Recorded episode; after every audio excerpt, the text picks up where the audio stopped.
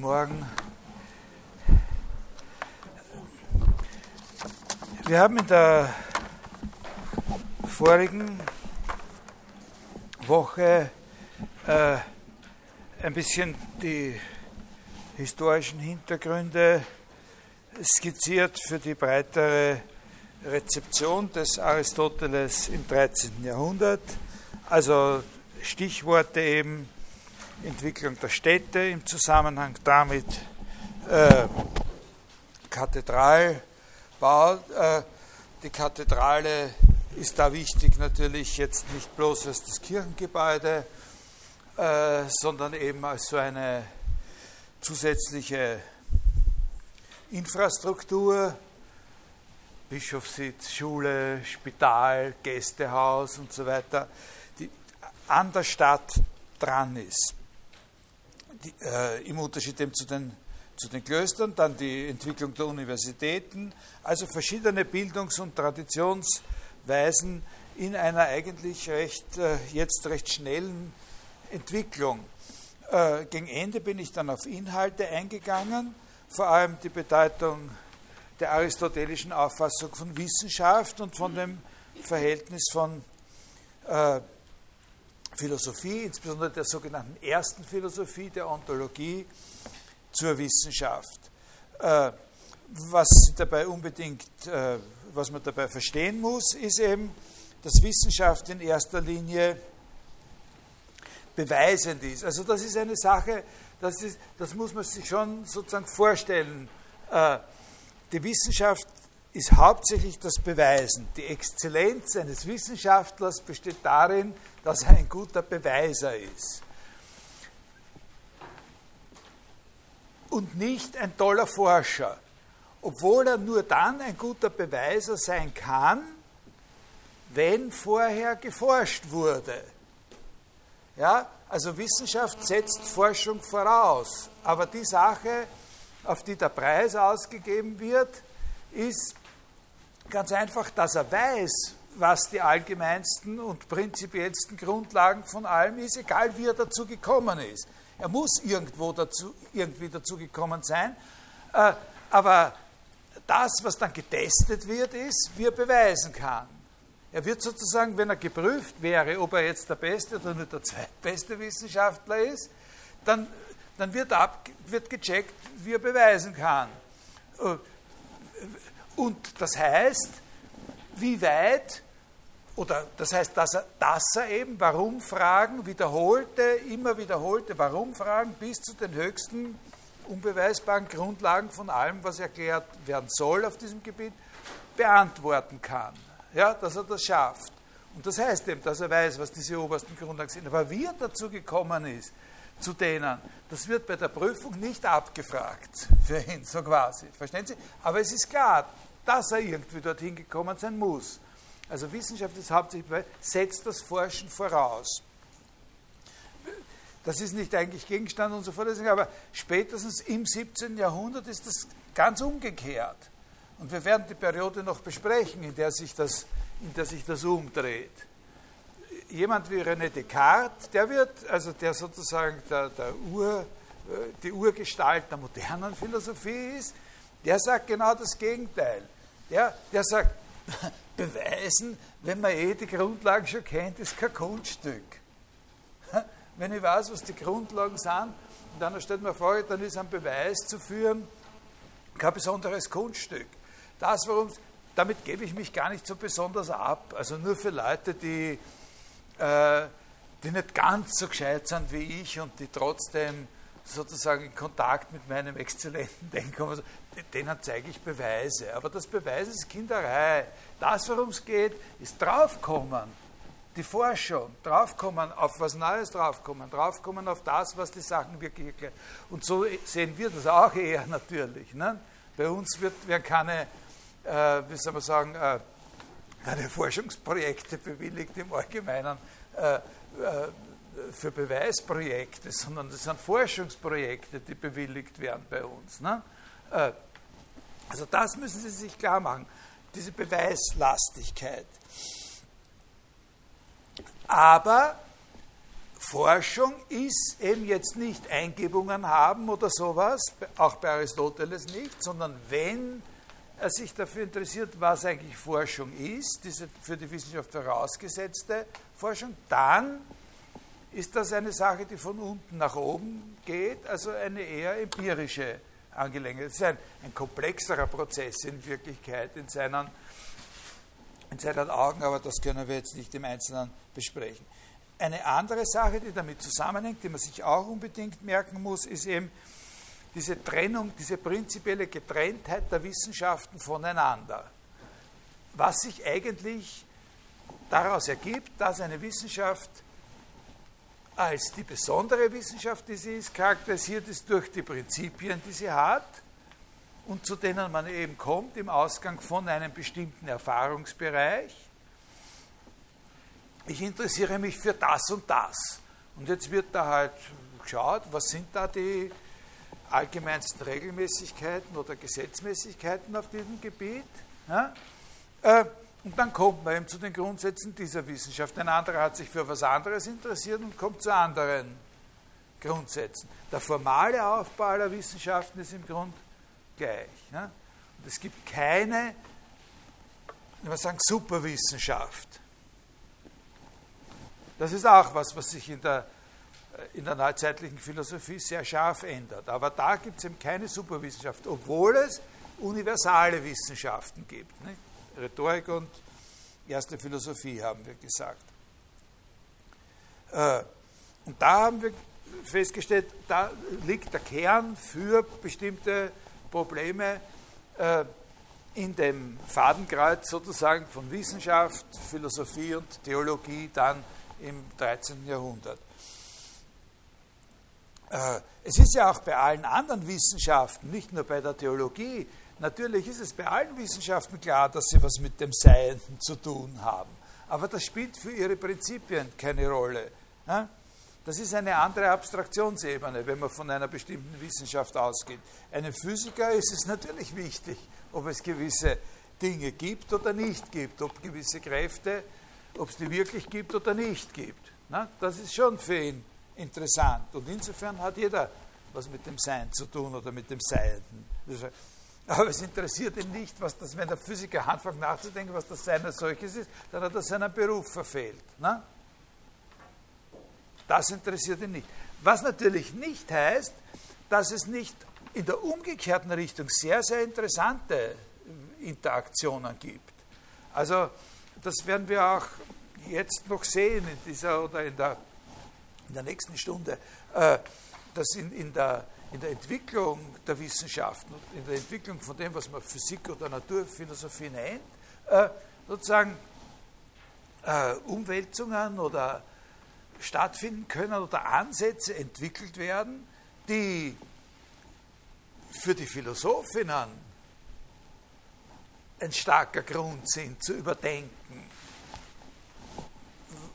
was, es, was man sich unter Sein eigentlich vorzustellen hat. Das schon, das ist eine sehr wichtige Sache, die man immer beachten muss. Äh, aber in der Theologie gibt es eben diesen wesentlichen Punkt, äh, dass da diese, diese Schranke nicht in derselben Weise besteht, wie dass man sagt, naja, interessiere mich zwar schon dafür, ob es das gibt oder das gibt, aber deswegen heißt noch nicht, dass ich mir Zeit damit verbringen werde, dass ich darüber nachdenke, welche Bedeutung das Wort Sein hat. Ne? Aber in der Theologie ist das nicht unbedingt so, weil die haben es ja mit dem Sein tatsächlich auch zu tun und wollen aber trotzdem eine eigene Wissenschaft sein, also sofern sie sich überhaupt äh, als Wissenschaft verstehen, äh, unterschieden von den anderen Wissenschaften und von der Metaphysik. Äh, eine Sache, die noch wichtig ist äh, für das Weitere, für das Verständnis von Thomas von Aquin, bei Aristoteles ist, wir haben gesagt, den interessiert, den Aristoteles interessiert, was heißt es, das Sein, Sein auszusagen? Was heißt es zu sagen, etwas ist? Und da habe ich Ihnen letztes Mal so ein bisschen äh, ein paar Sachen skizziert, dass eben da dieser Hauptunterschied ist zwischen dem Verständnis von Sein als Existieren und dem Verständnis von Sein als, äh, als So-Sein. Äh, äh, mit anderen, wenn man vom Sein als Existieren spricht, dann wissen Sie ja schon aus weiß ich wie vielen Stunden in dieser Vorlesung, dass es da auch noch wichtige Differenzierungen gibt und dass es eine große Frage ist, ob Allgemeinheiten in derselben Weise als existierend angesprochen werden können wie Einzeldinge. Also ob, wenn man zum Beispiel sagt, Äpfel gibt's, äh, ob das, äh, ob das, äh, ob hier sozusagen das Wort gibt's in derselben Weise verwendet wird, in, in exakt derselben Bedeutung verwendet wird, wie wenn man sagt, diesen Apfel gibt's. Ja? Äh, das ist das Universalienproblem. Also da gibt es dann noch Differenzierungen. Die erste Philosophie des, äh, des Aristoteles, das ist so äh, zu verstehen eigentlich, dass der da eine ganze Serie von, von theoretischen Begriffen äh, entwirft, um die verschiedenen Aspekte von diesem Sein äh, sozusagen sich verständlich zu machen.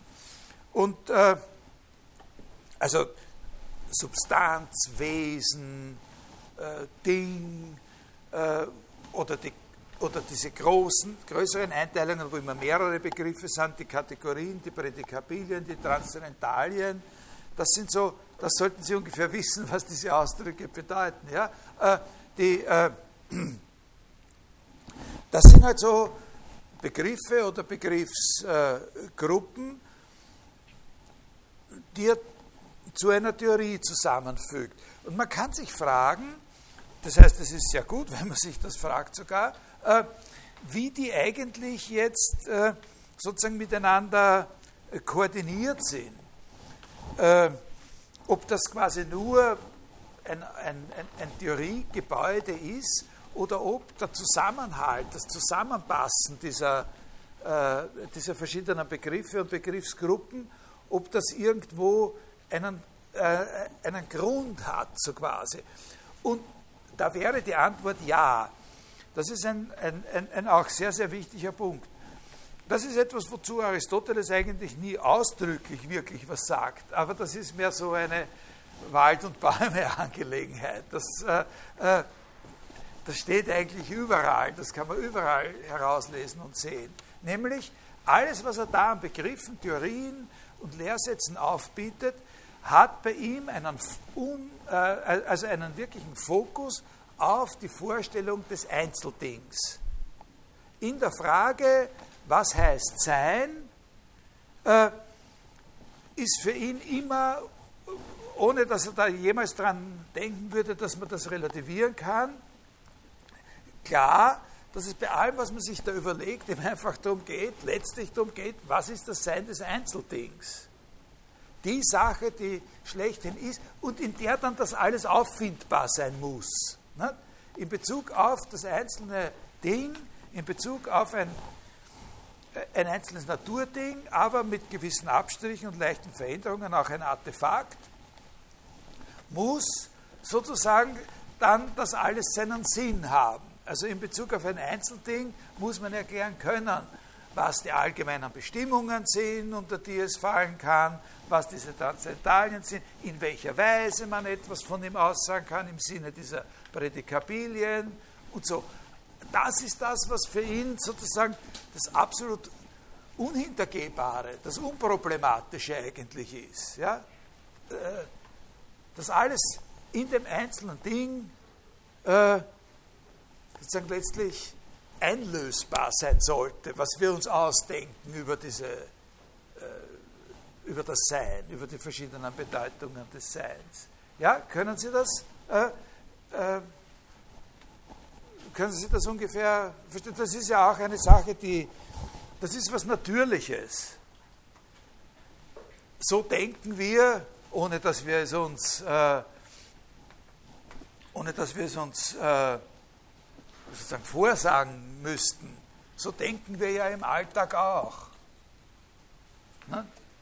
Dass die Welt eben aus Dingen besteht und, und, Und natürlich kann man sich fragen, gibt es das, gibt es das nicht, aber letztlich auch in Bezug auf irgendwelche abstraktere Sachen, wenn man ein, so ein Scharadenspiel spielt, wo man sich ausdenkt, ich bin dieses und jenes und Sie dürfen jetzt ja-Nein beantwortbare Fragen stellen, um drauf zu kommen, was ich mir ausgedacht habe, was ich bin, dann kann ich natürlich auch was sehr was äh, äh, Ätherisches, Abstraktes sein in einer gewissen Weise. Äh, aber das ist eben ein Spiel. Und was Aristoteles an Theorien über diese Zusammenhänge aufbietet, äh, läuft zum Beispiel auch darauf hinaus, dass auch auf so einer Spielebene letztlich alles das, was man da sein kann, irgendwie einen Bezug haben muss auf etwas, was als Einzelding ist. Ja?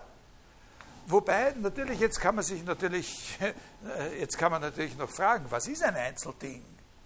Ja? Was kommt da jetzt eigentlich in Frage?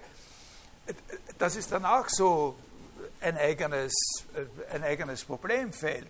Aber eine sehr große Rolle spielt da das, was bei den, bei den Griechen, bei Aristoteles eben die Pragmata sind. Ein Pragma, das ist eben, das ist eben, heute würde man sagen, so ein Gebrauchsding mittlerer Größe. Also die Sachen, mit denen wir zu tun haben.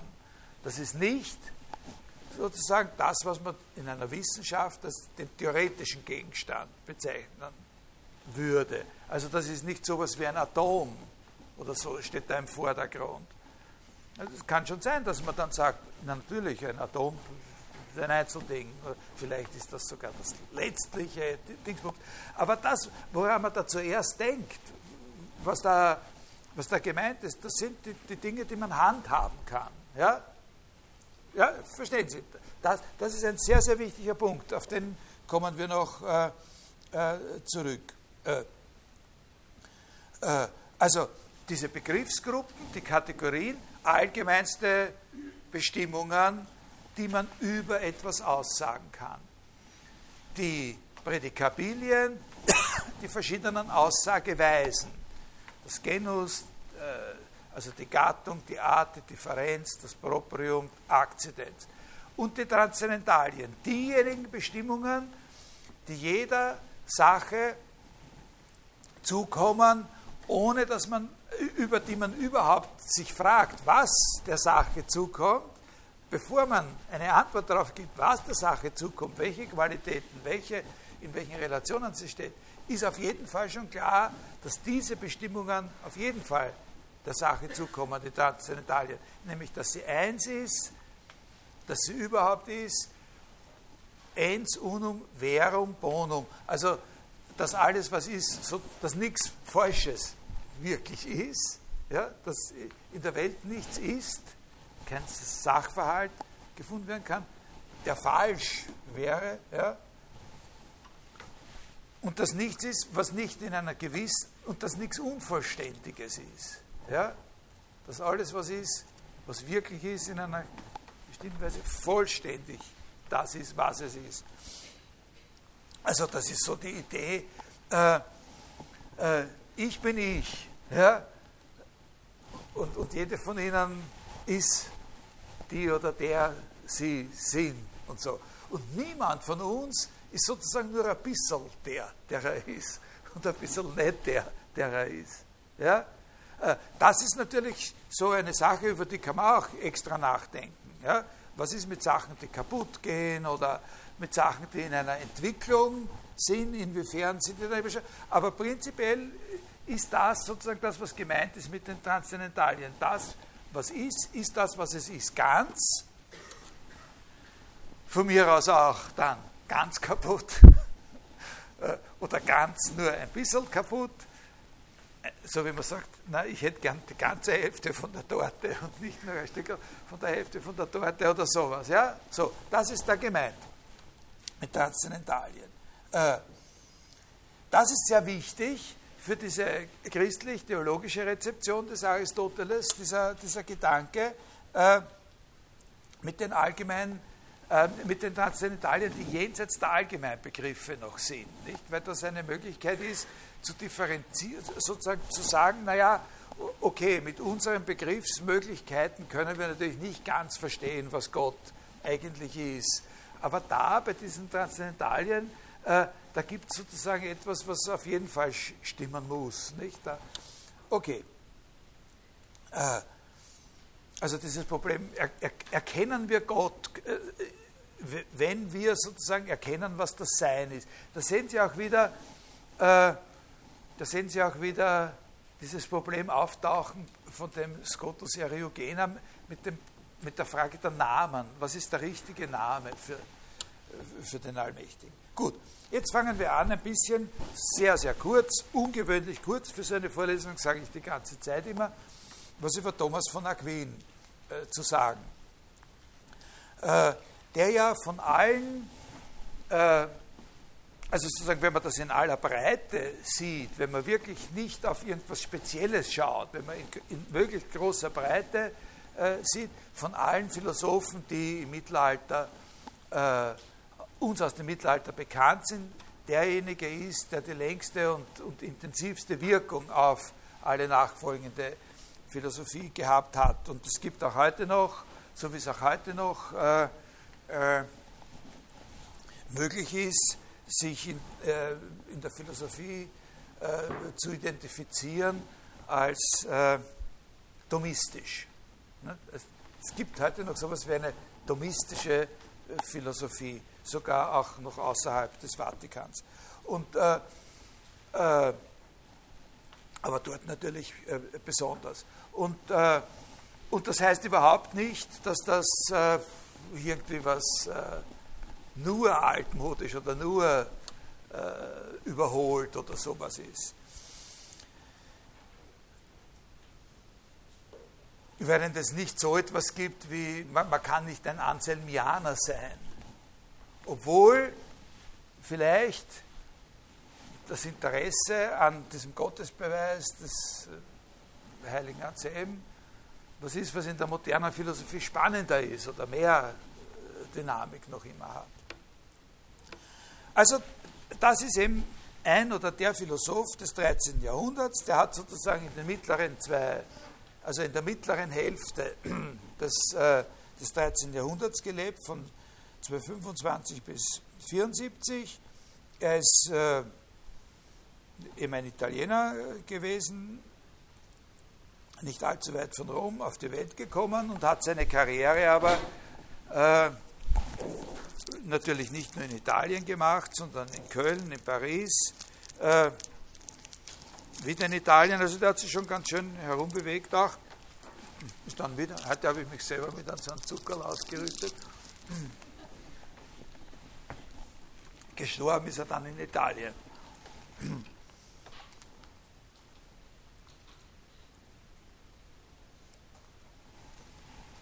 Also eine, eine Idee, von ihm, also ich, ich, ich sage nur eine ganz bestimmte Sache über den, einen Gedanken, und der,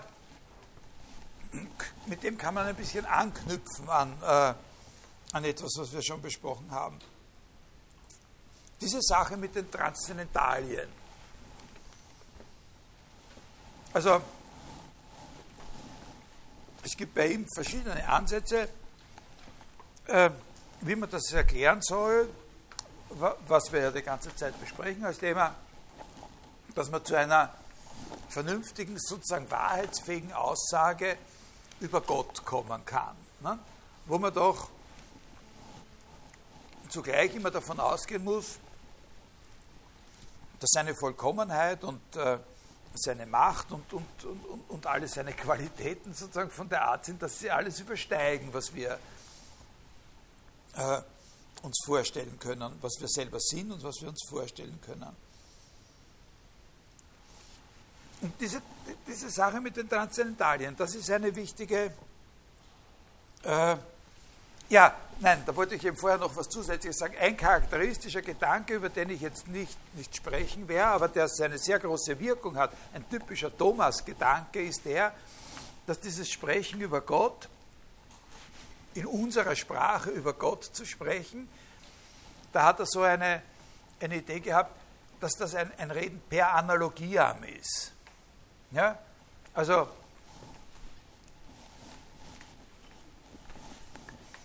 wie soll man sagen, äh, das hat verschiedene Facetten. äh, auch. Aber dass wenn wir sagen, er ist weise, ja, zum Beispiel, also wenn wir über seine intellektuellen Kapazitäten uns anmaßen, etwas zu sagen, äh, die Idee ist die, dann treffen wir schon was, aber wir wissen nicht genau, was es ist. Also eine interessante Frage ist zum Beispiel, äh, ob Verhältnisse erhalten werden können. Äh, also das heißt, bei Analogie haben heißt auch sozusagen, äh, wie soll man sagen, wenn man sagt, die eine Sache ist um so viel größer als die andere. Äh, und, äh, und, die, und, und, und da gibt es woanders zwei andere Sachen, äh, die stehen auch in so einem Verhältnis zueinander. Aber man weiß nicht genau, also bei diesen zwei Sachen, die wir da vor uns haben, sagen wir, es ist die Länge. Ja, das ist deswegen größer als das andere, weil es länger ist. Und dann gibt es zwei andere Sachen, da sagen wir, das ist größer, aber vielleicht ist es nicht die Länge, mit der man sie vergleichen muss, nicht? sondern es ist irgendwas anderes. Aber dieses Verhältnis findet sich dort auch. Verstehen Sie ungefähr? Proportionalität, Abstraktion von Verhältnissen, von den bestimmten Gegebenheiten und so. Und so in der Art, ne, wenn wir sagen, er ist weise, er ist weise und nicht nicht weise, dann treffen wir was in Gott. Was das genau ist, wissen wir nicht. Also es muss sich nicht um genau dieselbe Art von, von Pfiffigkeit handeln, von der wir bei uns sagen, das ist Weisheit oder so. Ja? Und wir wissen auch nicht hundertprozentig genau, wie das ist mit der Unterscheidbarkeit zwischen seiner Güte und seiner Weisheit. Aber irgendwas in ihm muss auch diesem Unterschied entsprechen. Ne?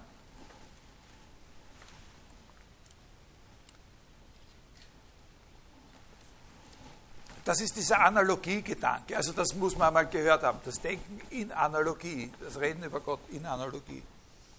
Und insbesondere spielt es bei Thomas eine große Rolle.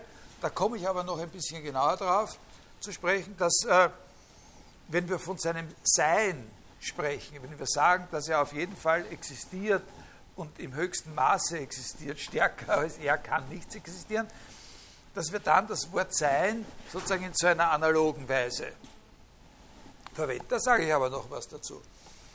Ein der Gedanke, den ich Ihnen jetzt aber ein bisschen als einen eigenen und charakteristischen empfehle oder ans Herz lege, ist folgender.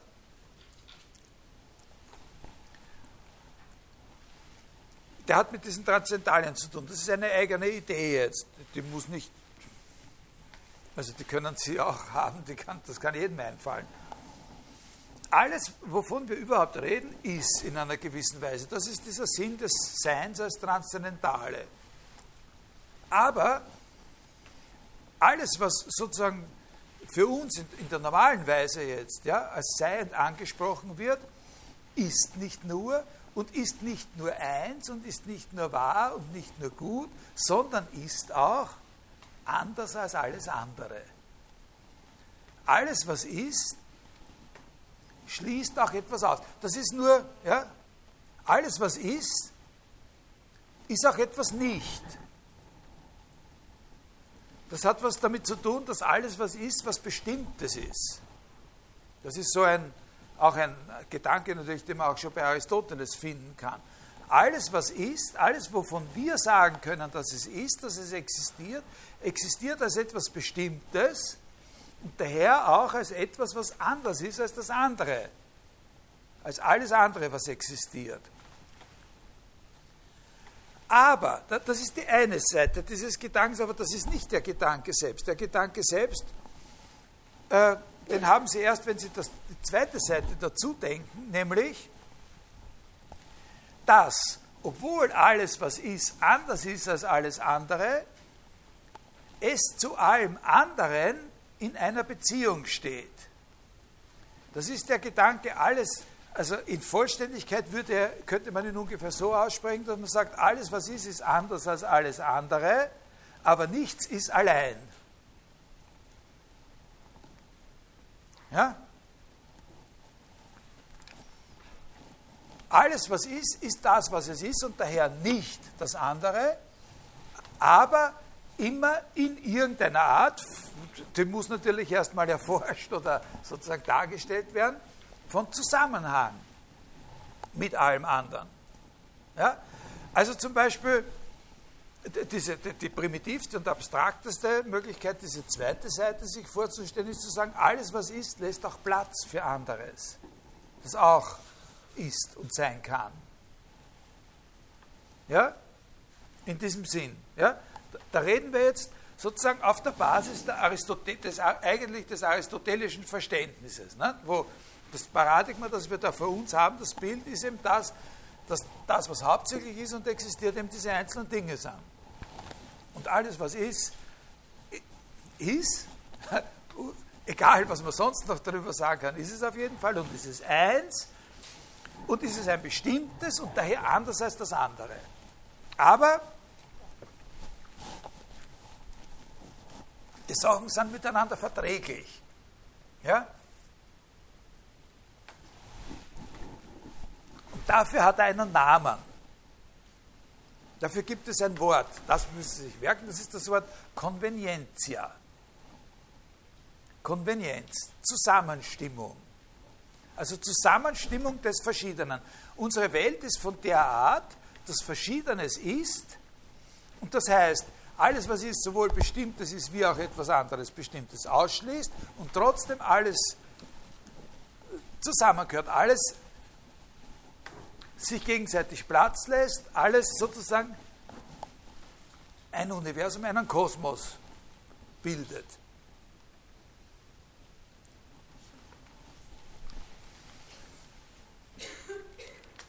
die Beziehungen, die zwischen diesen je bestimmten Dingen bestehen, das ist jetzt enorm abstrakt, ja, aber die Bestimmungen, äh, die Beziehungen sozusagen zu klären, was das heißt, jetzt im Konkreten, das ist auch nach der Sicht des Thomas von Aquin, und insofern muss man da diese Aristoteles-Rezeption immer im Hinterkopf haben, das ist die Sache der Wissenschaften.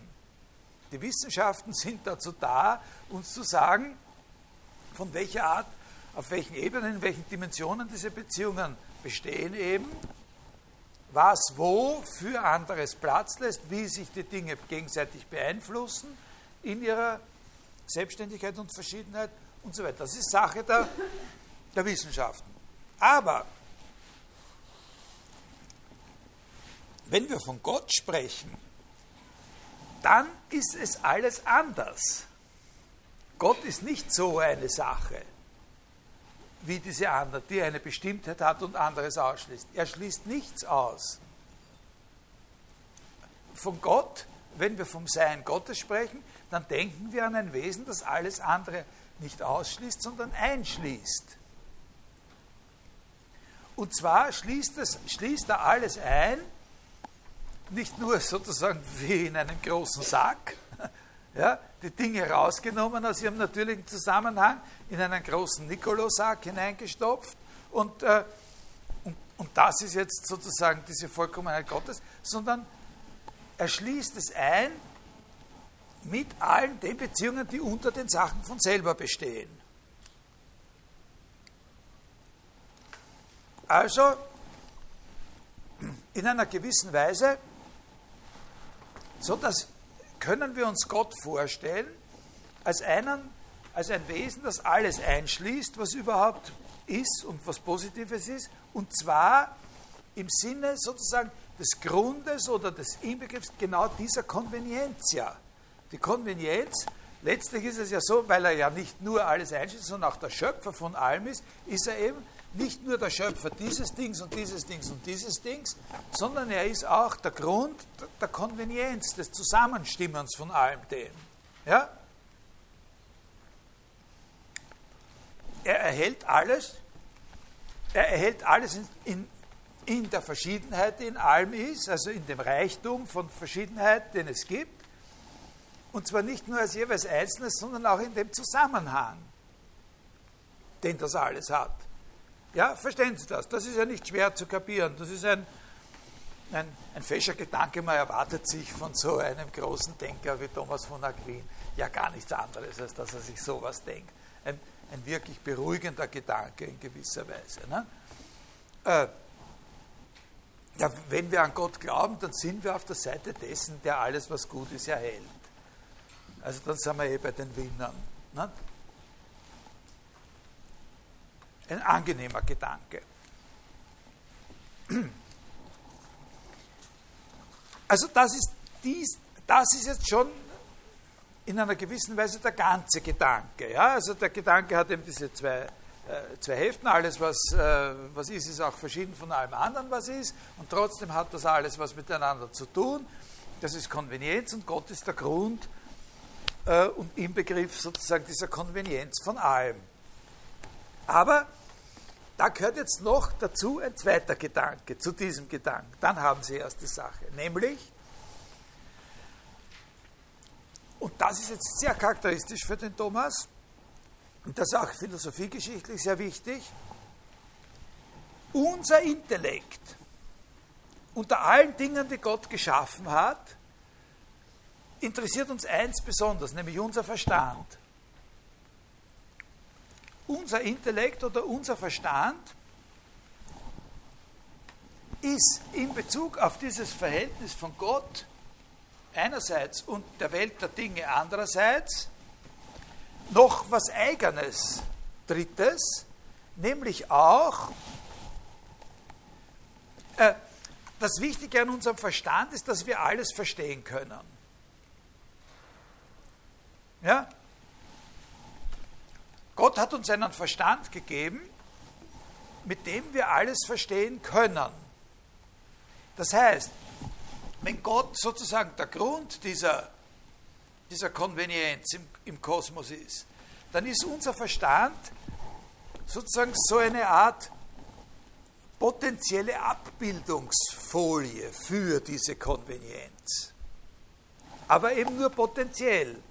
Wir sind nicht, wir sind nicht der Grund. Unser Verstand ist nicht, das ist, wird dann später noch bis ins 18. Jahrhundert gesagt, Gott ist, Gott ist indem er versteht, in seinem Verstand, in seinem Intellekt schöpferisch. Unser Intellekt ist nicht schöpferisch. Unser Intellekt ist nachvollziehend, abbildend. Nicht? Hauptsächlich in Bezug auf den Kosmos als Ganzes. Aber unser Verstand ist sozusagen auch ein Instrument von solcher, ein, ein Universalinstrument. Nicht? Eine, in ihm kann sich alles abbilden, was im Rahmen dieser Konvenienz von allem mit allem überhaupt möglich ist. Können Sie das verstehen?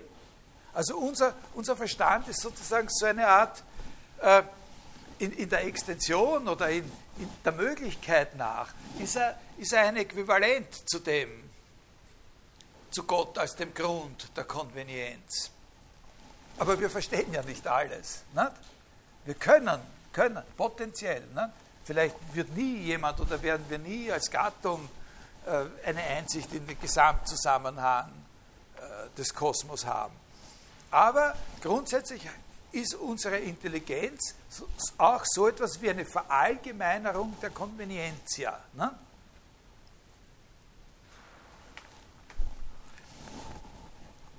Das ist ein sehr, sehr wichtiger Punkt. Nicht?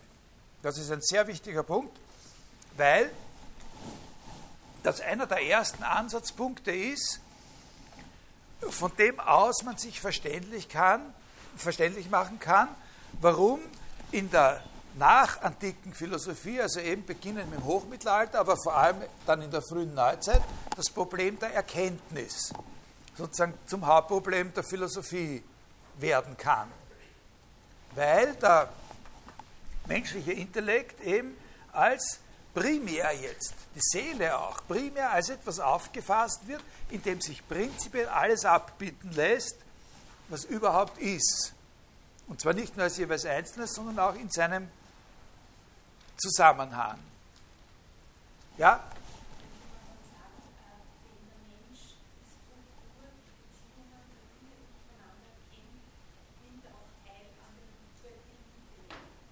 Na, zum Beispiel, ja. Also zum Beispiel kann man daraus folgern, dass es gut ist, Wissenschaft zu betreiben. Ja? Das ist ein sehr wichtiger Punkt. Dass es gut ist und, und sozusagen im Sinne des Schöpfers ist, wenn wir versuchen zu verstehen, wie die Dinge miteinander zusammenhängen und dass es nicht gut ist, äh, zu sagen, wir werden es eh nie verstehen, also sperren wir uns in unseren Kammerl ein und sind fromm. Ja? Das reicht nicht, ne? weil das sozusagen, da würden wir uns, äh, da würden wir uns insofern versündigen, als wir ein großes Talent, das Gott uns gegeben hat, nämlich diesen Verstand und so weiter, dass wir das nicht gebrauchen. Ne? So ein bisschen. Ne? Also das ist ein wichtiger Punkt, dass mit diesem Gedanken des, des menschlichen Intellekts als verallgemeinerter Konvenienz sozusagen äh, ein erster Ansatz wirklich greifbar ist, wie äh, es möglich wird, dass man dann in der Philosophie die Analyse dessen, was unser Verstand ist und eigentlich kann, für den Schlüssel sozusagen aller theoretischen Fragen überhaupt hält. Auf diese Idee wäre eben zum Beispiel Aristoteles nicht gekommen.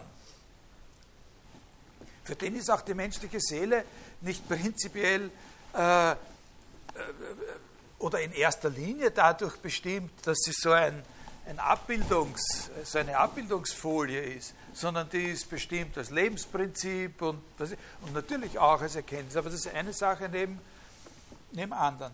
Also das ist eine... Äh,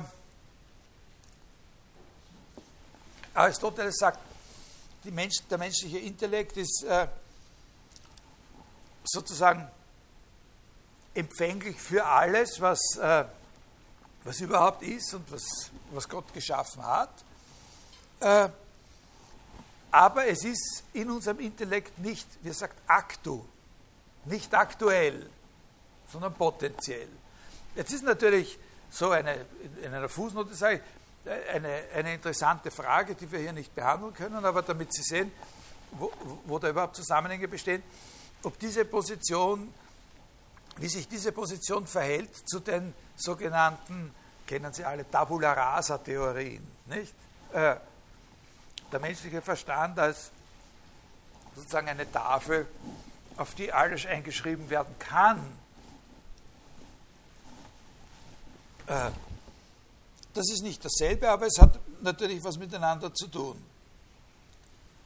Also man könnte sagen, das ist ein Weltbild, da gibt es auf der einen Seite Gott, dann gibt es den Kosmos mit den Dingen und ihren Beziehungen zueinander und dann gibt es da ein ausgezeichnetes Ding, das sind wir mit unserem Intellekt, äh, äh, die wir auch so etwas Gott-Analoges haben nicht? in unserem Intellekt. Eben diese Möglichkeit, alles, dass sich alles abbildet, dass wir alles verstehen könnten, was er geschaffen hat. Ein sehr wichtiger Punkt bei Thomas ist eben dann auch noch, äh, also gut, das habe ich ja sowieso schon, schon angesprochen, äh, das muss man alles ein bisschen in einem Zusammenhang sehen. Äh,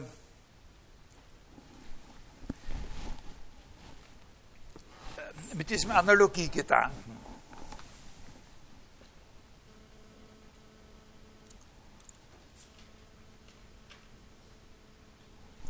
Also bei Thomas ist es eben so,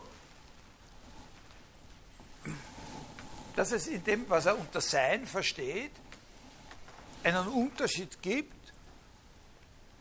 den, Plat, äh, den, den Aristoteles nicht hat. Aber das können Sie auch aus dem, was ich bisher schon gesagt habe, können Sie äh, das auch erraten. Nicht? Also das ursprüngliche Sein, das Sein des Schöpfers, auf den alles, was ist, zurückgeht, ist was anderes als das Sein des Geschaffenen. Und äh, während bei Aristoteles eben alles, was überhaupt eine Bedeutung von Sein ist, seinen Fokus eben in den einzelnen Dingen haben muss.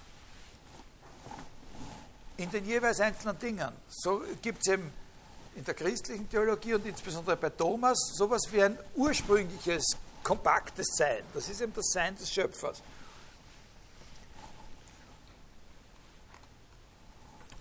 Und da, da gibt es eben bei Thomas einen Gedanken, den man in einer sehr seltsamen Weise so als quasi platonischen Gedanken verstehen kann. Das ist aber das ist natürlich kein platonischer Gedanke, das ist kein Gedanke von Plato, aber es ist die Übertragung einer platonischen Denkfigur, nämlich dass in Bezug auf das Sein selbst noch einmal ein Unterschied gemacht werden kann zwischen einem originalen Sein, zwischen einer Originalbedeutung von Sein, ursprünglichem Sein, und etwas, was man nennen könnte, verendlichtes Sein. Das ist natürlich, das ist kein platonischer Gedanke, weil, weil bei Plato gibt es eben die endlichen Dinge und dann gibt es das wahrhaft Seiende im Unterschied dazu. Also da ist Sein, bei Plato ist Sein sozusagen das, was eben den, den einzelnen Dingen nicht wirklich verlässlich zukommt, sondern nur den Ideen. Und, und, und was Tom, bei, bei Thomas gibt es einen Gedanken, der ist weder platonisch noch aristotelisch, aber aus, beiden, aus Denkfiguren von beiden zusammengefügt. Nämlich in Bezug auf das Sein selber noch einmal einen Unterschied zu machen zwischen einem Ur- oder Supersein und sozusagen dem Sein der Sachen in einem analogen Sinn. Ja?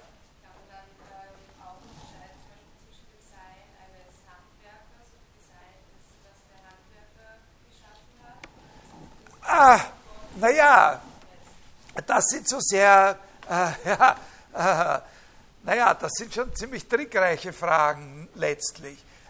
Also, aber bis zu einem gewissen Grad, und ein gewisser Grad heißt mit einer gewissen, sozusagen, mit einem gewissen Analogievorbehalt, ist der Gedanke natürlich leitend. Nicht? Das, äh, äh, Sie, wir haben das Problem ja auch schon ein bisschen bei dem Scotus Eriugena gesehen, wenn Sie sich daran erinnern, wo, der über den, wo da diskutiert wird über, den, über die Differenz zwischen, äh, äh, zwischen dem Gedanken, den wir haben, nicht, wo es heißt, sollte denn der Schöpfer mächtiger sein als das, eigentlich sollte immer der Schöpfer mächtiger sein als das Geschaffene. Und da wird diskutiert darüber, was ist der Unterschied zwischen der Wissenschaft und der Aktivität des Wissenschaftstreibens. Nicht? Ist die Wissenschaft nicht, und ja, da wird das auch schon diskutiert. Äh, also das ist immer leitend, aber es ist natürlich auch in einer gewissen Weise ein bisschen ein gefährlicher Gedanke. Äh, also man kann Gott, kann, letztlich darf man Gott nicht als einen Handwerker denken.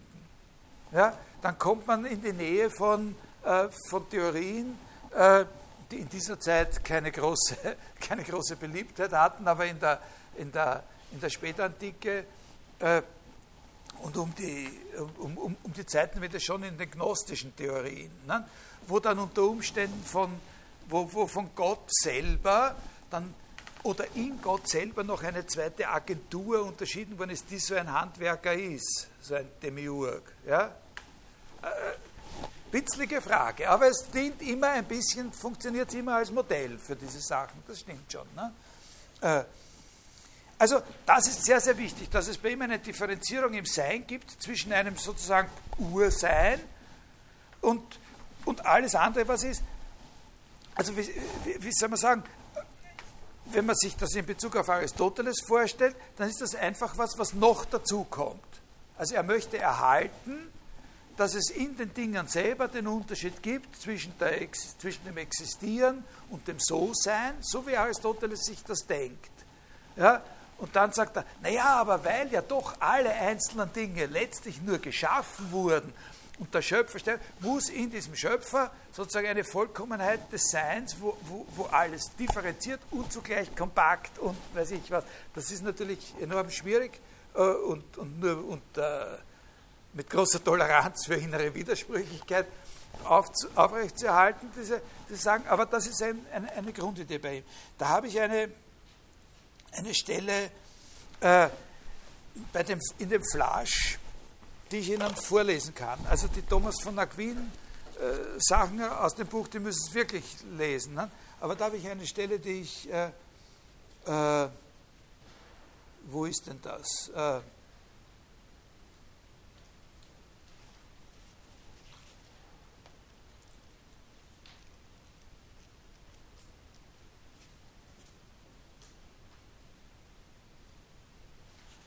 Also die Sache selber existierend mit ihren notwendigen Eigenschaften äh, und so weiter, Seite 289.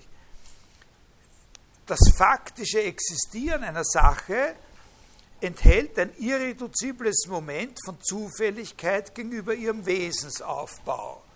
Also die, die einzelne Sache, also das Wesen ist ja was Abstrakteres und die einzelne Sache ist jetzt sozusagen natürlich gegenüber dem Wesen was Kontingentes. Äh, jeder Apfel hat das und das mit jedem anderen Apfel gemeinsam, aber in diesem einen Apfel, der da jetzt hier ist, ist eben was Besonderes, was man aus dem Wesensaufbau eines Apfels schlechthin nicht ableiten kann. Also enthält was, äh, äh, was Kontingentes. Wenn der Wesensaufbau das reine Denken Gottes widerspiegelt, so kommt in der darüber hinaus begründungsbedürftigen tatsächlichen Existenz seine Willenszuwendung zum Ausdruck. Das heißt, er unterscheidet äh, wie soll man sagen, äh, in Gott selber gibt es auch noch immer sozusagen einen eigenen Akt äh, des Wollens, dass das hier in seiner Besonderheit existiert.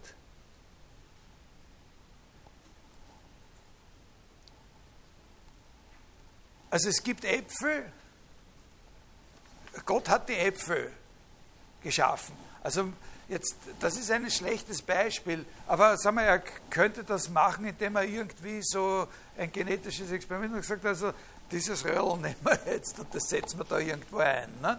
Äh, und das, diese Sache lassen wir sich entwickeln. Und äh, jetzt ist natürlich so die Frage, aber äh, wo man da genau ansetzt. Aber im Prinzip ist es so gedacht, äh, was, was Thomas meint, dass es nicht dabei belässt, ne, sondern dass er sagt, na, jetzt lassen wir doch auch noch einen runterfallen oder einen stehen oder ja, einen Apfel. Das hat natürlich jetzt äh, in Bezug auf Äpfel nicht so, so eine rasende Bedeutung, aber in Bezug auf, auf die Menschen, auf die menschlichen Wesen und auf die Seelen der menschlichen Wesen hat das eine sehr große Bedeutung.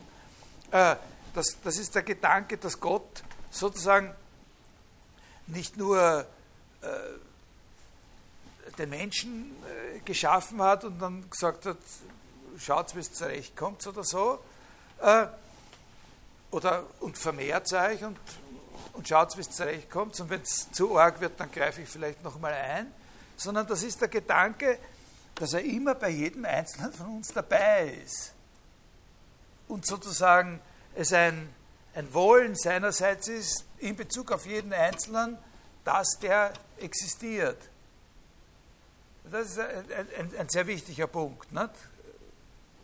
Klarerweise. Also die, die Sorge Gottes. Äh, also es gibt nicht nur Gott und der hat uns nicht nur geschaffen, sondern er ist immer bei uns. Die Sorge und Allgegenwart Gottes. Das ist so eine, das hat mit diesem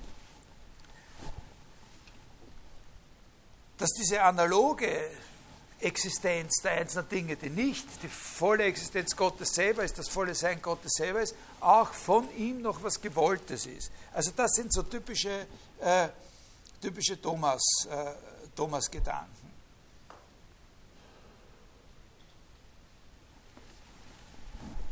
Also wenn, was Sie sich merken sollten, das ist diese Idee mit der Konvenienz. Woran knüpft das übrigens an? Das wäre auch äh, also eine Erinnerung.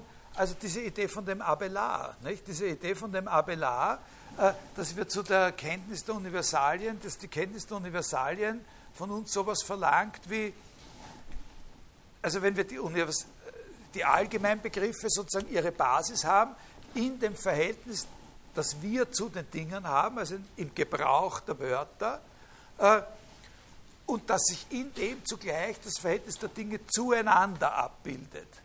Das ist so eine Vorform dieses Konvenienzgedankens. Ne?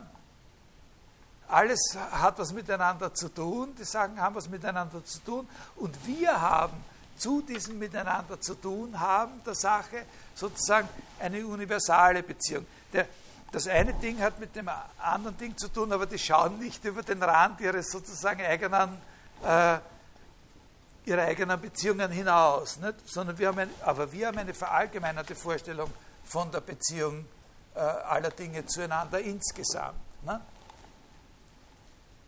Ja, die, die, Sache fällt runter, hat einen Täpscher, ist, äh, ist kaputt und damit ist für die Sache, der das passiert ist, ist es erledigt.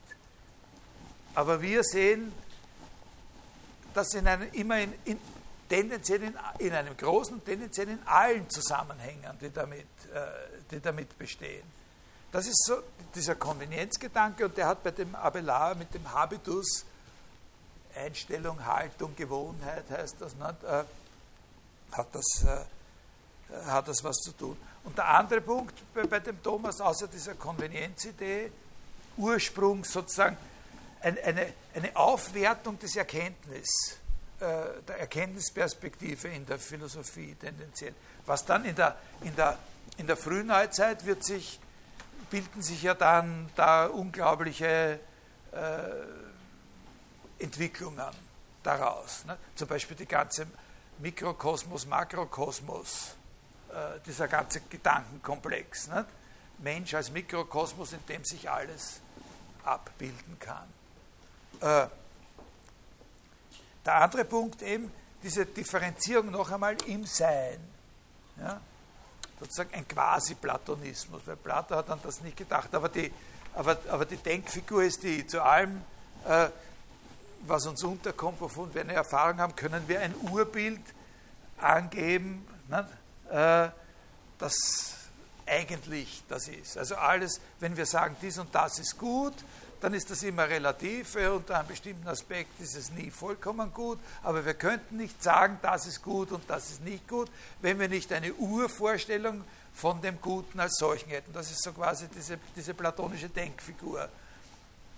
Und, und, und natürlich ist es nicht wirklich platonisch, wenn man jetzt sagt, und unterscheide vom Sein noch einmal ein eigentliches Sein. Weil das eigentliche Sein, ist, das Sein ist eben das Eigentliche und das ist schon das, was von dem schwankenden und unsicheren unterschieden ist. Aber das wird hier nochmal gemacht. Und zwar deswegen, weil er eben auch diese. Warum? Weil er eben platonische und aristotelische Motive zusammen bindet und eben den Dingen, die wir in der Erfahrung, aus der Erfahrung kennen, ja auch so wie Aristoteles ein Sein zuschreiben will und nicht nur ein Erscheinen wie Plato. Ist das verständlich? sollte schon eigentlich verständlich sein. Na, hoffen wir es. Jetzt sage ich Ihnen noch zwei, jetzt sage ich Ihnen einfach noch zwei Namen. Ja, aber das sind auch ganz große äh, Schauen wir mal, äh, äh, zwei Namen.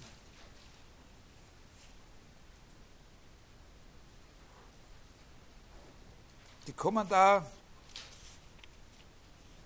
nicht so richtig voll vor bei, bei dem Flasch. Äh, das sind zwei, zwei Philosophen auch äh, ein bisschen später, eine Spur, also ein bisschen später, Vierteljahrhundert später als Thomas, äh, die äh, man sozusagen als Gegenspieler aufbauen kann. Roger Bacon, äh, 1292 ist er gestorben, in Paris, in Oxford äh, gewesen. Gibt es vielleicht Hintergründe, Zusammenhang mit dieser Schule von Chartres, Roger Bacon. Das große Denkmal, das dem gesetzt worden ist, ist der Umberto Eco, der Name der Rose. Also wenn Sie was über den lesen wollen, dann und vor allem als Gegenspieler zu Thomas von Aquin. Ne? Der Umberto Eco hat den Roger Bacon sozusagen da als die, als die positive Gegenfigur äh, zu Thomas aufgebaut und Duns Scotus, äh, 1308 gestorben. Da sage ich Ihnen auch nur den Namen, äh, aber das Wichtige bei dem ist, der ist ein Realist und vor allem ein Philosoph, der auf der Univozität des Seins besteht. Also der ist insofern ein Gegenspieler zu Thomas, äh, als er darauf besteht, dass das Wort Sein immer die gleiche Bedeutung hat. Ja, für, für, Thomas ist das ganz, äh, schon für Aristoteles ist, hat das Sein verschiedene Bedeutungen und das Sein von Allgemeinheiten ist was anderes als das Sein von Einzeldingen. Und für, für Thomas gibt es dann noch einmal einen Unterschied. Das Sein von Allgemeinheiten und das Sein von Einzeldingen auf der einen Seite sind noch einmal was ganz was anderes als das Sein, als das ursprüngliche Sein, das vollkommene Sein des Schöpfers. Ja? Das ist alles was Verschiedenes. Duns Scotus ist ein äh, ein, ein, ein Verteidiger der Univozität des Seins. Was ist, ist und das heißt immer genau das Gleiche. Ja? Ja?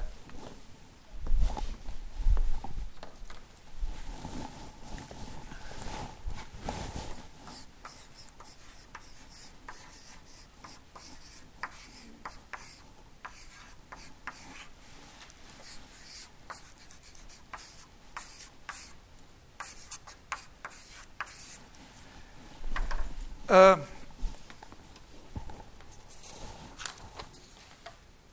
das wollen wir jetzt nicht, äh,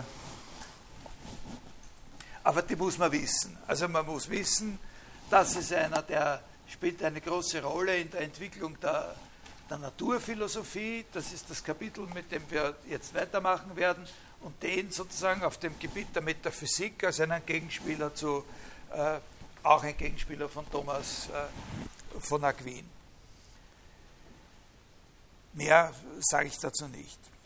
Wir fangen jetzt an, uns ein bisschen äh, mit Fragen der Naturphilosophie zu beschäftigen. Das ist jetzt auch, äh, da, da, da machen wir auch jetzt noch einmal einen großen Sprung. Da bewege ich mich jetzt relativ frei und ein bisschen anachronistisch in der nächsten Zeit, also in dieser und in der nächsten Stunde, in einem größeren Zeitraum hin und her. Also da springe ich mal ein bisschen vor und dann äh, wieder zurück. So, so quasi zum Teil auch schon über die Schwelle äh, zur Neuzeit hinweg. Äh, wir haben über diese Sache äh, äh Wissenschaft, Philosophie, Theologie gesprochen und ich habe Ihnen schon in der vorigen Woche gesagt, eben ein wichtiger Punkt, äh, der auch eine atmosphärische Veränderung bedeutet, ist eben, äh, und das kann man vor allem bei Thomas sehen, dass die Theologie selbst sich als eine Wissenschaft aufzufassen beginnt, äh, dass das aber natürlich auch verschiedene Probleme mit sich bringt. Das Positive ist auf jeden Fall, da gibt es jetzt einmal fest, da gibt es jetzt Standards der Rationalität, der Argumentation und da ist auch der Weg offen für die Rezeption von philosophischen und wissenschaftlichen Inhalten in die Theologie. Man muss nicht immer sagen, Sachen des Glaubens äh, sind das eine und Sachen des Denkens sind das andere. Ne? Äh, das ist sehr, sehr wichtig. Aber man handelt sich auch verschiedene Arten von Problemen ein, wie zum Beispiel diese, äh, diese Konkurrenz sozusagen mit der Metaphysik und so. Wo, wo Sie ja gesehen haben, dass Thomas versucht, das Tolle bei Thomas von Aquin ist ja, dass der versucht, äh, auch in diesen Konkurrenzbereichen äh, sozusagen noch philosophisch konstruktiv in einer gewissen Weise zu denken. Also so zu denken, dass man immer im Gespräch mit der Philosophie bleiben kann. Er sagt halt, na gut, ich, ich sage halt, äh, okay, da gibt es dann noch ein ausgezeichnetes Sein und das erlaubt mir die besondere Art von Bezug auf Gott zu haben die ja so einer wie Aristoteles gar nicht haben konnte. Ne? Äh,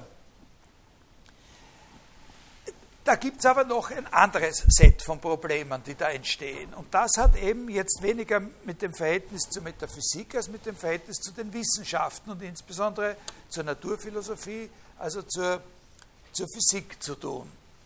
Äh,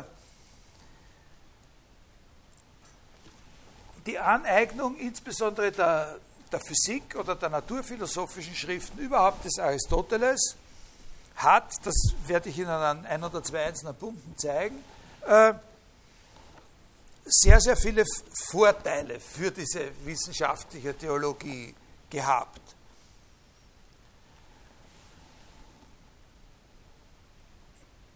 Aber auch ein Problem mit sich gebracht, das im 13. Jahrhundert in dieser Form nicht absehbar war, sondern das sich erst langfristiger entwickelt hat. Also diese Philosophie von Thomas ist so, das kann man ja auch verstehen als eine Art von Pakt, als eine Art Vertrag der friedlichen Koexistenz zwischen Theologie, Philosophie und Wissenschaft. Und etwas, was in diesem Pakt mit der aristotelischen Philosophie eine große Rolle gespielt hat, einen hohen Wert dargestellt hat für die Theologen, das war genau dieser Umstand, dass Aristoteles die Wissenschaften als etwas sehr Stabiles aufgefasst hat. Das war ja die Stabilität. Ne, das war ein Versprechen auf Stabilität der Wissenschaft. Eine Wissenschaft hat ihre Grundlagen, ihre Grundsätze und die hat halt, wenn man es einmal gefunden hat, dann hat man es. Und dann kann man auf der Grundlage dieser Prinzipien anfangen zu erklären, was es alles gibt. Aber die Wissenschaft existiert genau insofern als Unabhängige, als sie ihre Grundsätze, ihre Prinzipien hat. Und wenn einer sagt, na, so ist das nicht, dann, das ist jetzt sehr wichtig, das müssen Sie sich merken, nicht? Weil, weil das spielt in der frühen Neuzeit eine enorme Rolle. Wenn einer sagt, na, das ist aber gar nicht so, dann sagt der andere, ach so, na gut, ja, ich sehe schon ein, du hast deine eigene Wissenschaft, glaube ich, nicht? Ja, also wir bleiben natürlich bei unserer, weil, weil das ist ja schon, die hat ja schon ihre Grundsätze. Und wenn du meinst, es ist anders, dann mach halt bitte dein eigenes Business auf. Also wenn du halbwegs ordentlich das machst, dann werden wir dir auch nichts reinreden. Nicht? Also, was die gewisse Dinge gehen nicht oder so, bei uns darfst du nicht drüber spucken, aber äh, na, dann machst du, so, so ist das. Dass wir die Welt, denken Sie an diesen Konvenienzgedanken, nicht ganz verstehen, ja, das hat nichts damit zu tun, dass wir diese Grundsätze der Wissenschaften nicht kennen, die haben wir. Das hat nur damit zu tun, dass die Welt unendlich vielfältig ist. Und äh, die Menschen müssen nicht nur lang leben und viele Sachen untersuchen. Und bei vielen Dingen kommen wir erst drauf. Bei den vielen einzelnen Dingen, die müssen alle erst erforscht werden. Ja? Aber, aber das, was so attraktiv ist äh, an dieser aristotelischen Auffassung von den Wissenschaften, das ist, dass eben man forscht, forscht, forscht, dann hat man diese Grundsätze heraus und dann ist die Wissenschaft da. Also man kann sich auf was verlassen. Und das ist, äh, ja, das ist angenehm, das ist toll ne, für, die, für die Theologen. Womit aber da nicht gerechnet wird im 13. Jahrhundert, eben abgesehen von solchen subvers eher subversiven Gestalten wie diesem Roger Bacon oder, oder so, äh, ist, dass sich die Wissenschaftsauffassung ändern könnte, dass der Aristotelismus unmodern werden könnte. Damit wurde nicht gerechnet. Ja? Und in, also es hat eine relativ kurze also in den Zeitrahmen, in denen wir denken, ist das eine relativ kurze Periode von so 200 oder so 250 Jahren. An manchen Orten dauert das natürlich länger, das ist sehr über den Daumen gebeilt, wo es eine friedliche Koexistenz gibt, wo das zusammenpasst. Und zwar genau so lange, wie diese aristotelische Vorstellung von Wissenschaft eben noch dominiert. Aber die dient einmal aus. Im 15., 16. Jahrhundert fängt die an, sozusagen auszudienen und im 17. Jahrhundert ist sie, hat sie ausgedient. Und das ist etwas, das ist ein Potenzial für Konflikte. Also das ist so, wie soll man sagen, ich gehe eine Partnerschaft ein nicht, mit einem mit einem Geschäftspartner und der liefert mir das und das die ganze Zeit zu und ich kann das Ding verkaufen und mache einen tollen Profit. Und auf einmal kommt er auf die Idee, er macht was anderes. Na? Unangenehm. Ja? Daraus sind Konflikte. daraus sind die allergrößten Konflikte entstanden. Und der Konflikt schlechthin, den wir da immer zitieren und der uns da immer vor die Nase gesetzt wird, indem sich das alles konzentriert, was da überhaupt an Konfliktpotenzial vorhanden war, das ist eben der Fall des Galilei. Ne? Äh, aber da sollte man ein bisschen genauer wissen, worum es eigentlich äh, inhaltlich geht. Und das ist so äh, jetzt die Sache in, in, in einem nächsten mittelgroßen Abschnitt in dieser, in dieser Vorlesung.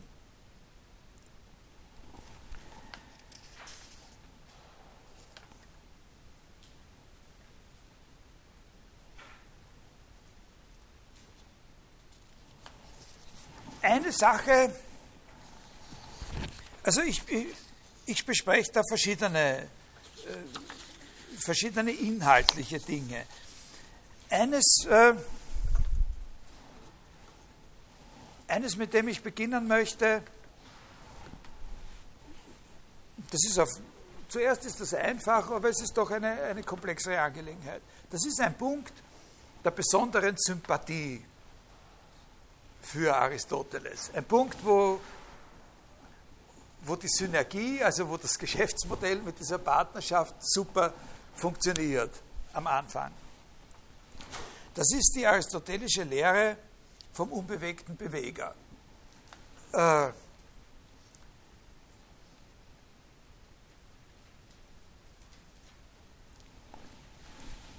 obwohl es bei äh, also, ich habe Ihnen ja gesagt, bei Aristoteles gibt es da diese. Na, ich lasse was aus. Ich lasse einfach was aus. Okay. Äh, also, Aristoteles hat eine Vorlesung über Physik äh, gehalten und geschrieben. Die Physik des Aristoteles ist eben auch eins von diesen Werken, die da im 13. Jahrhundert äh, gelesen werden. Was ist Physik?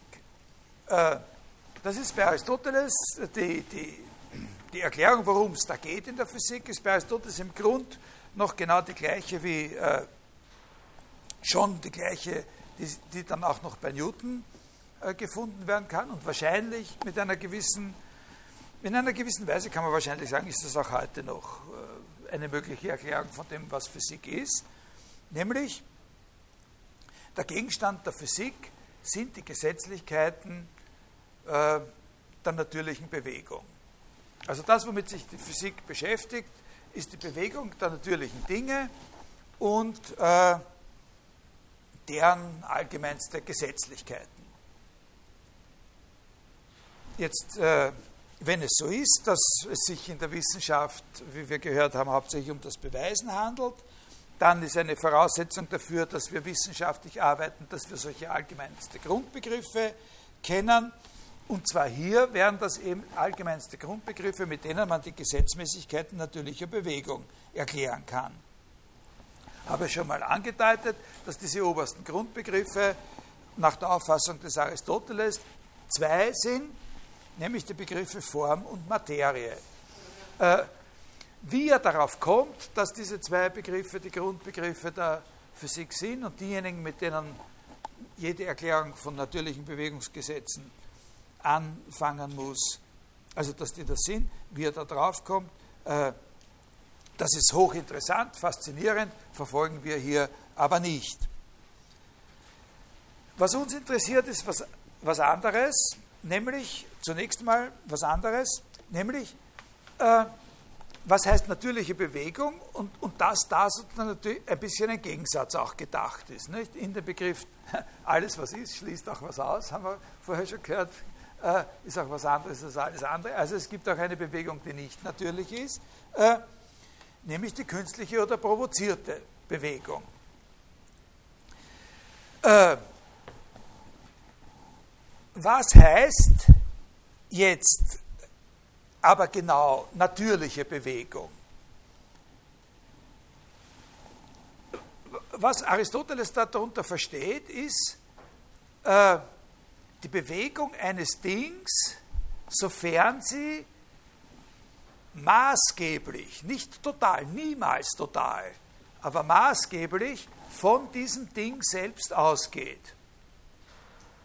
Also die Art, wie sich ein Ding bewegt, und zwar im Ausgang von etwas, was in dem Ding selber liegt, also Selbstbewegung. Natürliche Bewegung ist sozusagen Selbstbewegung. Aber es gibt nichts, was sich nur aus sich selbst bewegt.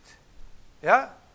Also jedes Ding, das sich bewegt, bewegt sich, das ist die Auffassung des Aristoteles, auch immer unter einem äußeren Anstoß. Aber uns interessieren genau die Dinge, die sich abgesehen davon, dass sie einen äußeren Anstoß brauchen, auf eine Art und Weise bewegen, die in ihnen selbst liegt. Können Sie das kapieren? Das müssen Sie verstehen, das ist sehr wichtig. Ja? Also Selbstbewegung, aber tolerant gedacht. Äh, solche Sachen bewegen Sie, wenn man es stupst, so. Andere Sachen bewegen Sie, wenn man es stupst, anders. Manche Sachen bewegen Sie, wenn man es stupst, überhaupt nicht. So, in der Art, ja? Sondern bewegen Sie nur, wenn was anderes passiert, als dass man sie stupst. Ja? Ist das verständlich? Also natürliche Bewegung ist diejenige Bewegung, die Dinge zwar unter einem gewissen Anstoß, aber aufgrund einer in ihnen selbst liegenden Gesetzlichkeit vollführen.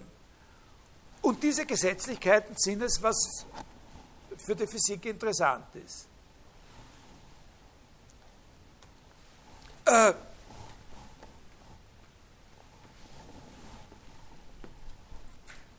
aber wenn ich eben zum Beispiel das Buch zerreiß, na, das ist eben nicht ein Fall von natürlicher Bewegung.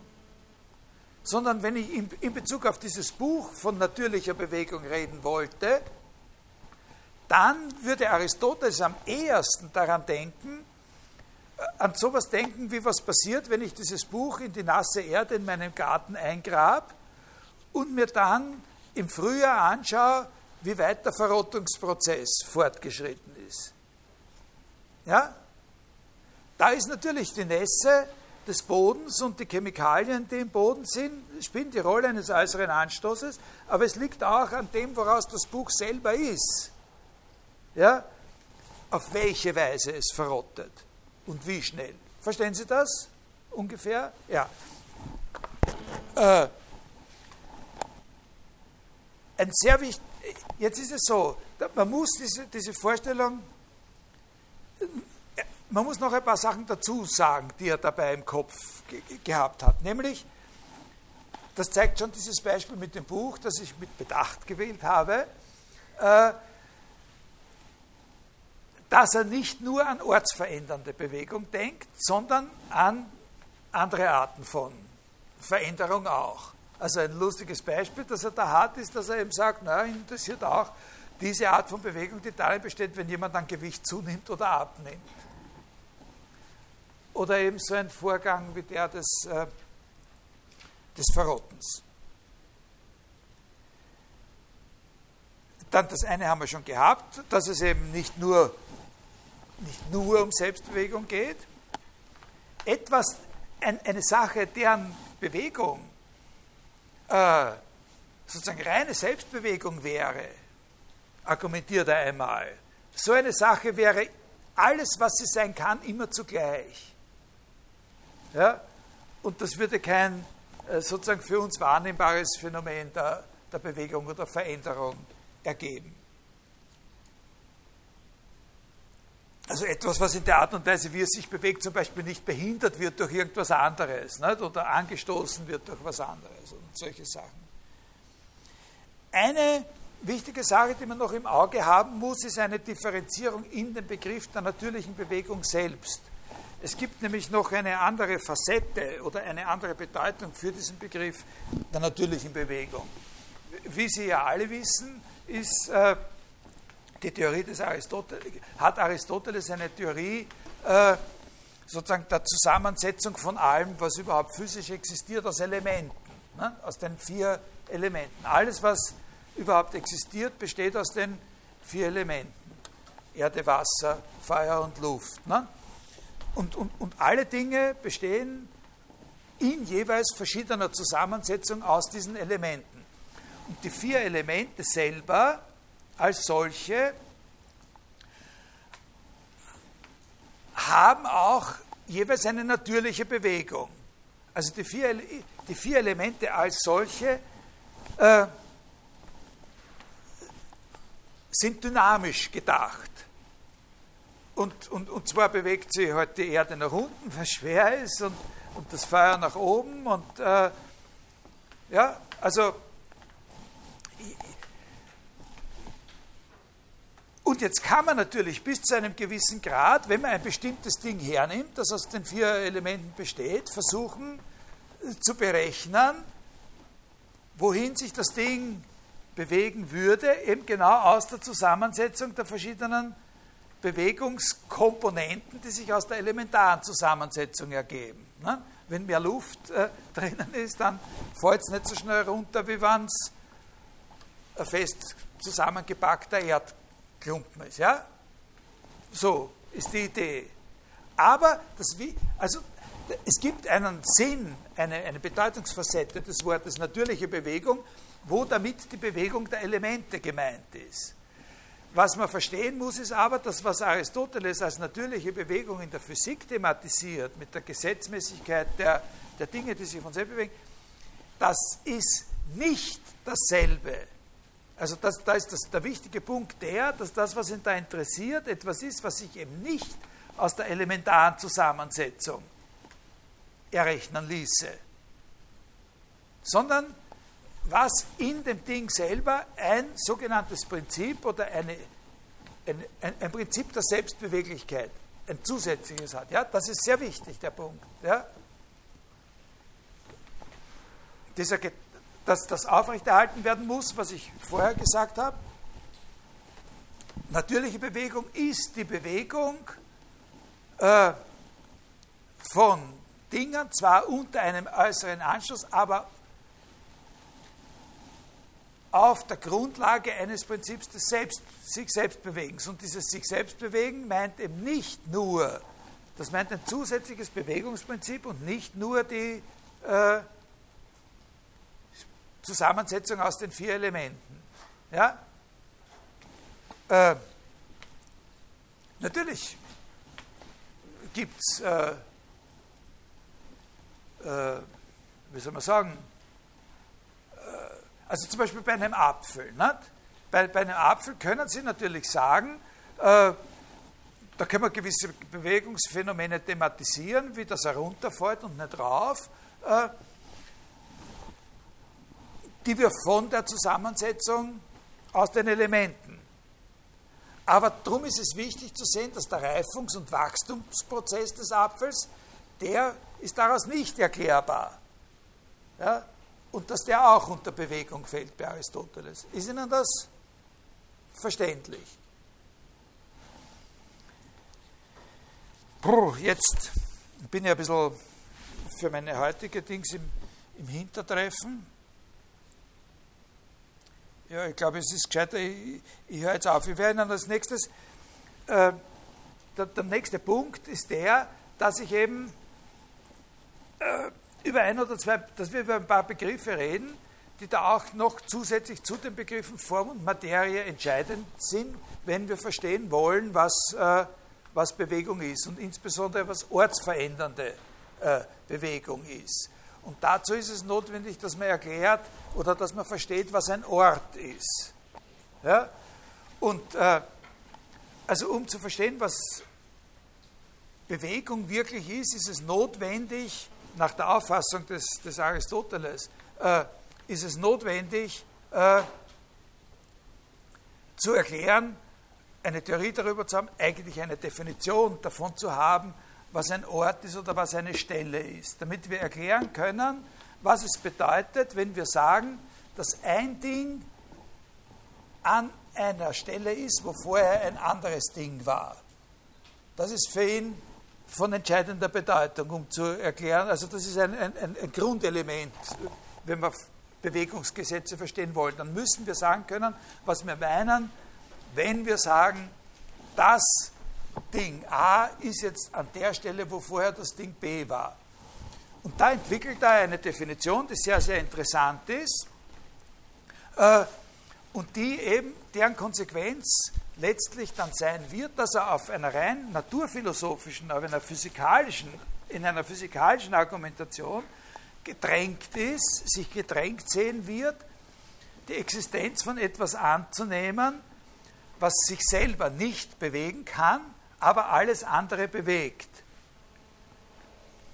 Und das ist ein Gedanke, der hochattraktiv war natürlich für, die, für diese christlichen Theologen und Philosophen im 13. Jahrhundert. Das war bei Aristoteles selber ein Gedanke, den er eigentlich selber hat er diesen Gedanken in einer sehr prekären Balance gehalten oder zu halten versucht zwischen einem sozusagen physikalischen und einem theologischen Gedanken. Ja, das ist bei ihm gar nicht so entschieden. Aber also das ist für ihn eigentlich ein, ein schwieriger Gedanke gewesen.